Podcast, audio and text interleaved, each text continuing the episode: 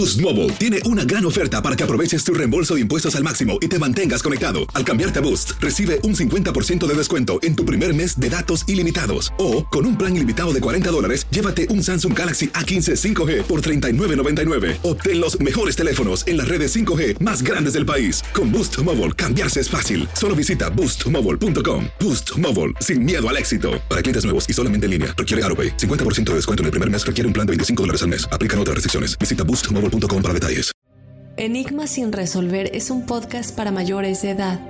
Algunos escuchas pueden encontrar el contenido del programa ofensivo. Recomendamos la discreción de la escucha, especialmente para menores de edad.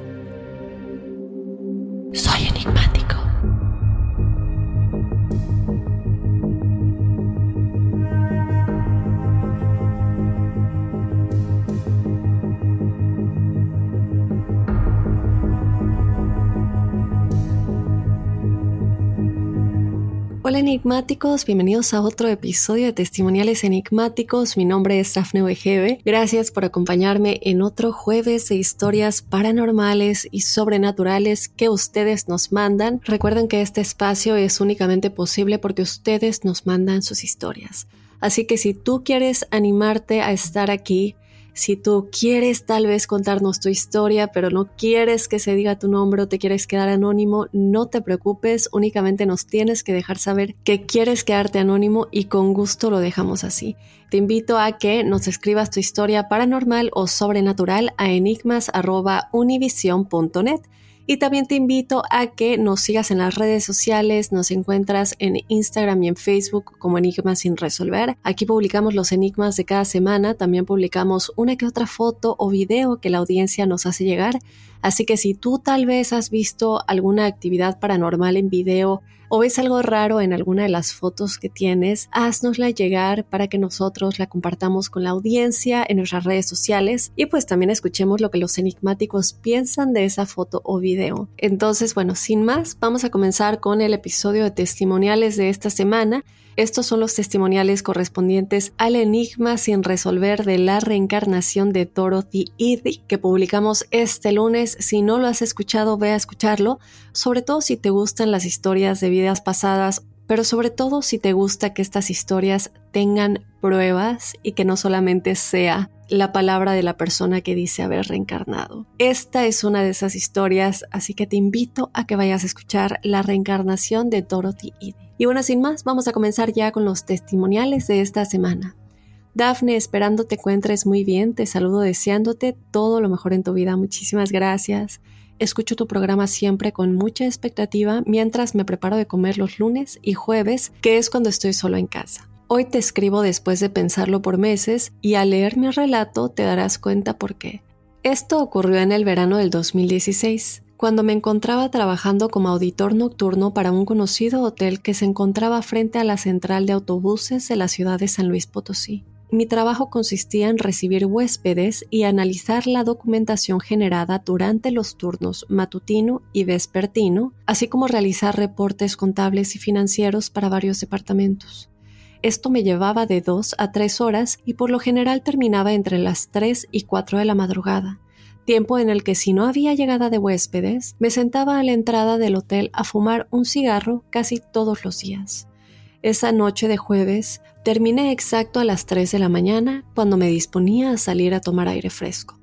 Pero al pasar por el lobby, justamente en medio, algo llamó poderosamente mi atención. Al abrir hacia uno de los módulos más cercanos a recepción, una figura de apariencia masculina de aproximadamente dos metros de estatura y vestido con traje oscuro, me miraba con atención sin hacer movimientos ni gesto alguno, y reparó en gestos faciales, pues no lograba adivinar con exactitud sus rasgos. A simple vista, parecía de tez blanca, pálida y con cabello negro escaso y lacio. Mi razonamiento solo me dictaba que era algún huésped de nacionalidad ajena a la mexicana, pues solía recibir personas de Brasil, africanos y algunos asiáticos, sin embargo, me intrigaba de sobremanera su actitud, inmóvil y sumamente atenta a mi persona. Así que decidí salir del lobby y abordarlo cordialmente. Levanté la mano en señal de saludo y le hice el ademán de invitarle un cigarro para ver si me contestaba. Había avanzado apenas unos cuatro metros, pero no lograba sacarlo de su inmutabilidad. Me detuve y por unos instantes creí ver que agachó la cabeza, como si quisiera llevarla al suelo buscando algo. Yo decidí acercarme aún más, pero al dar escasos tres pasos aquella figura, persona o lo que fuera, se inclinó de improviso, con movimientos intempestivos y ágiles propios de un ave de granja.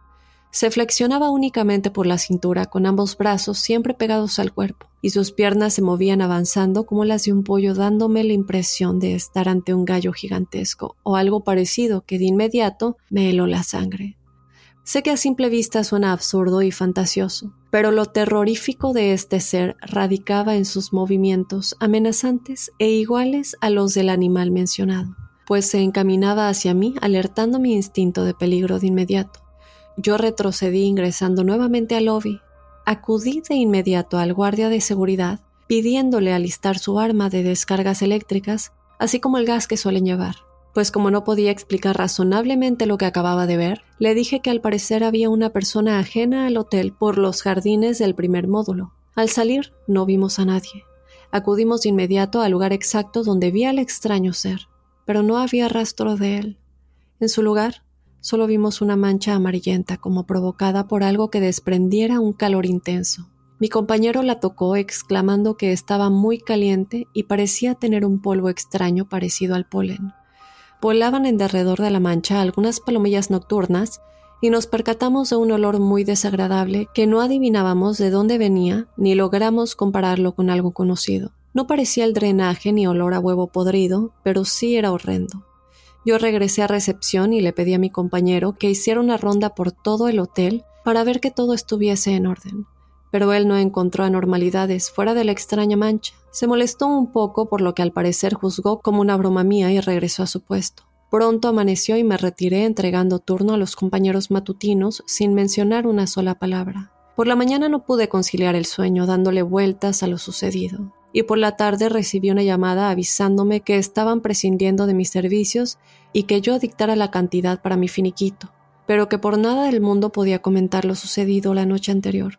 Esto me inquietó de sobremanera, pues no me daban explicación convincente sobre mi despido y aún más que estuviesen dispuestos a darme la cantidad que yo considerase justa.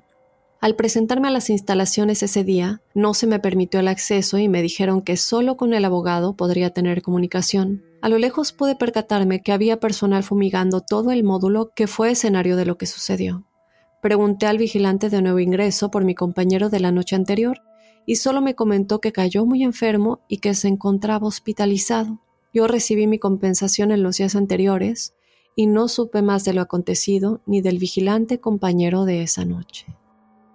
Estoy un poco impresionada con este relato porque no es nada más que nos estés contando que viste algo extraño pero también que evidentemente algo sabían en ese hotel, algo sabían que te hicieron renunciar o bueno, te despidieron y que de igual manera el vigilante de pronto se enfermó casualmente y no pudiste hablar con él directamente por lo que entiendo.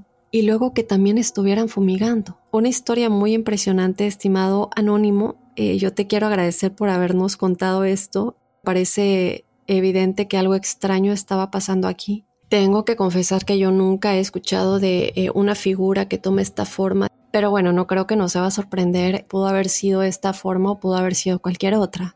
Sobre todo si es una entidad demoníaca, sabemos que pueden tomar la forma que quieran. Yo creo que también podría ser el hecho de que se abrió una puerta y alguien en este lugar lo sabe ya sea un tipo de brujería o una puerta que se le abrió a entidades demoníacas y quien sea que sepa se dieron cuenta que te enteraste y no querían que esto se supiera, eh, evidentemente, ¿verdad?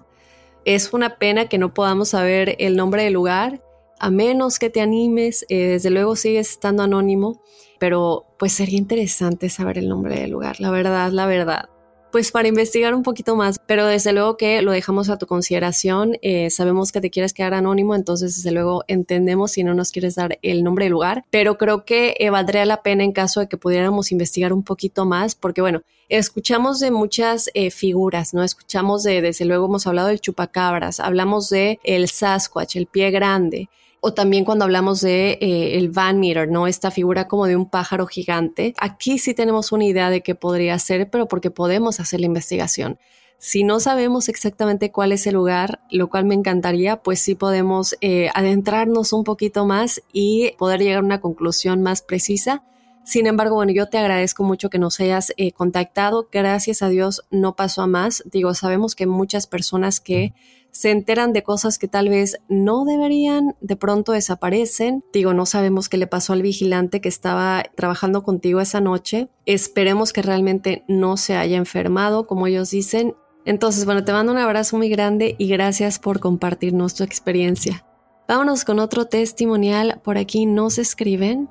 Hola Dafne, primero que nada, felicidades por tu programa. Llevo un mes escuchándolo y es muy bueno.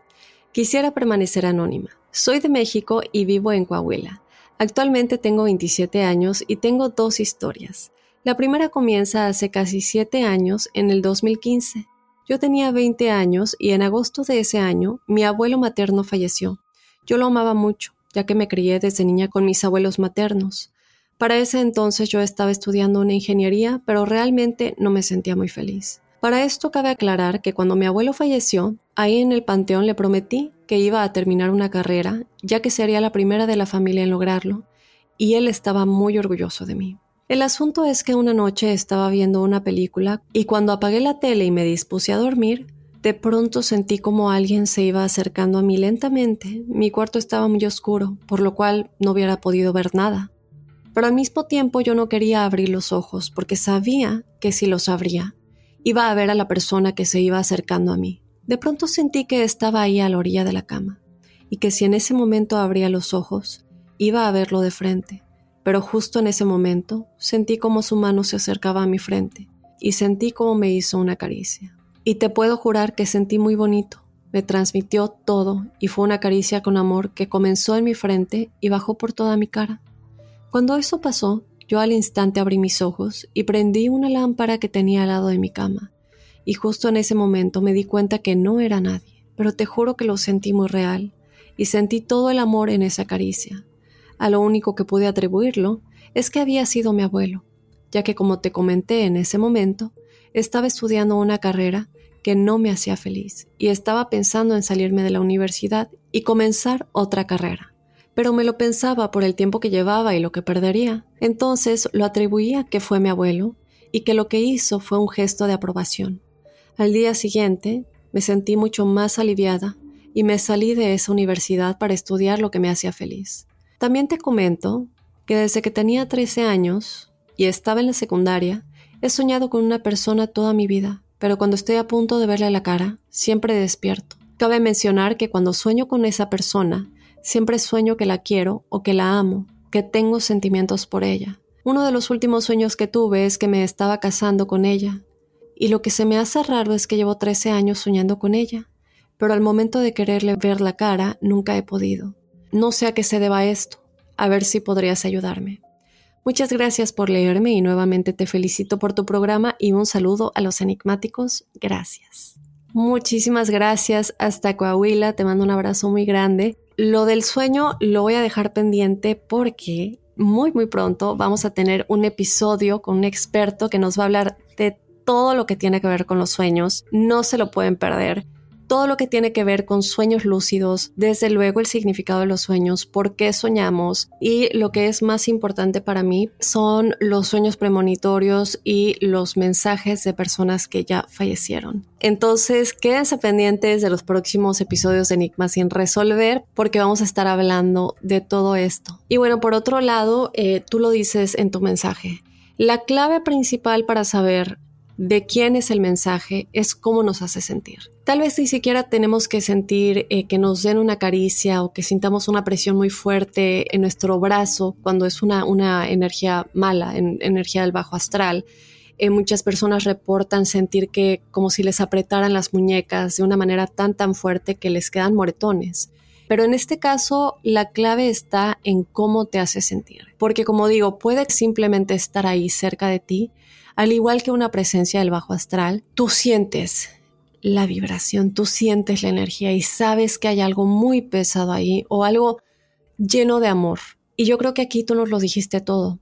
lo más importante es eso, ya después llega la certeza, esa intuición que tú no sabes por qué, pero lo sabes, tú sabes que era tu abuelito.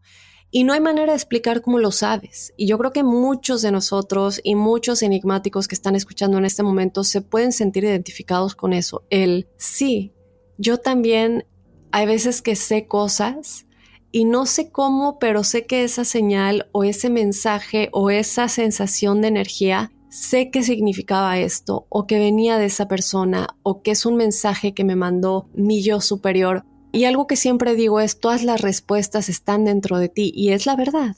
Es la verdad, porque muchas veces nosotros buscamos más allá, pero cuando miramos a nuestro interior, realmente nos quedamos callados, cerramos nuestros ojos, las respuestas nos llegan. Y una de esas respuestas es, ¿qué era esto que acabo de sentir? Y cuando nosotros tenemos ideas o decimos, bueno, a lo mejor fue esto, y luego pensamos, mm, no, a lo mejor es una coincidencia, o mm, no, a lo mejor es mi imaginación. No lo es, no lo es. En este caso pongo este ejemplo porque tú al día siguiente te despertaste y ya sabías que tenías que salirte de esa universidad y no es como que él te lo dijo en el oído, pero tú fue una sensación que él te dio, una seguridad al estar ahí contigo. Entonces, bueno, me da muchísimo gusto que nos cuentes esta historia porque creo que eh, muchos de nosotros nos podemos identificar con esas sensaciones, con esas presencias y con esos mensajes. Yo te mando un abrazo muy grande y estén muy pendientes del episodio de los sueños. Y bueno, sin más, yo me voy a despedir del episodio de testimoniales de esta semana, no sin antes recordarte que tú puedes ser parte únicamente mandándonos tu historia paranormal o sobrenatural a enigmas.univision.net. Y de igual manera te invito a que nos sigas en las redes sociales. Nos encuentras en Instagram y en Facebook como Enigmas sin resolver. Yo te espero el próximo jueves con más testimoniales enigmáticos y desde luego el lunes con otro enigma sin resolver. Soy enigmático.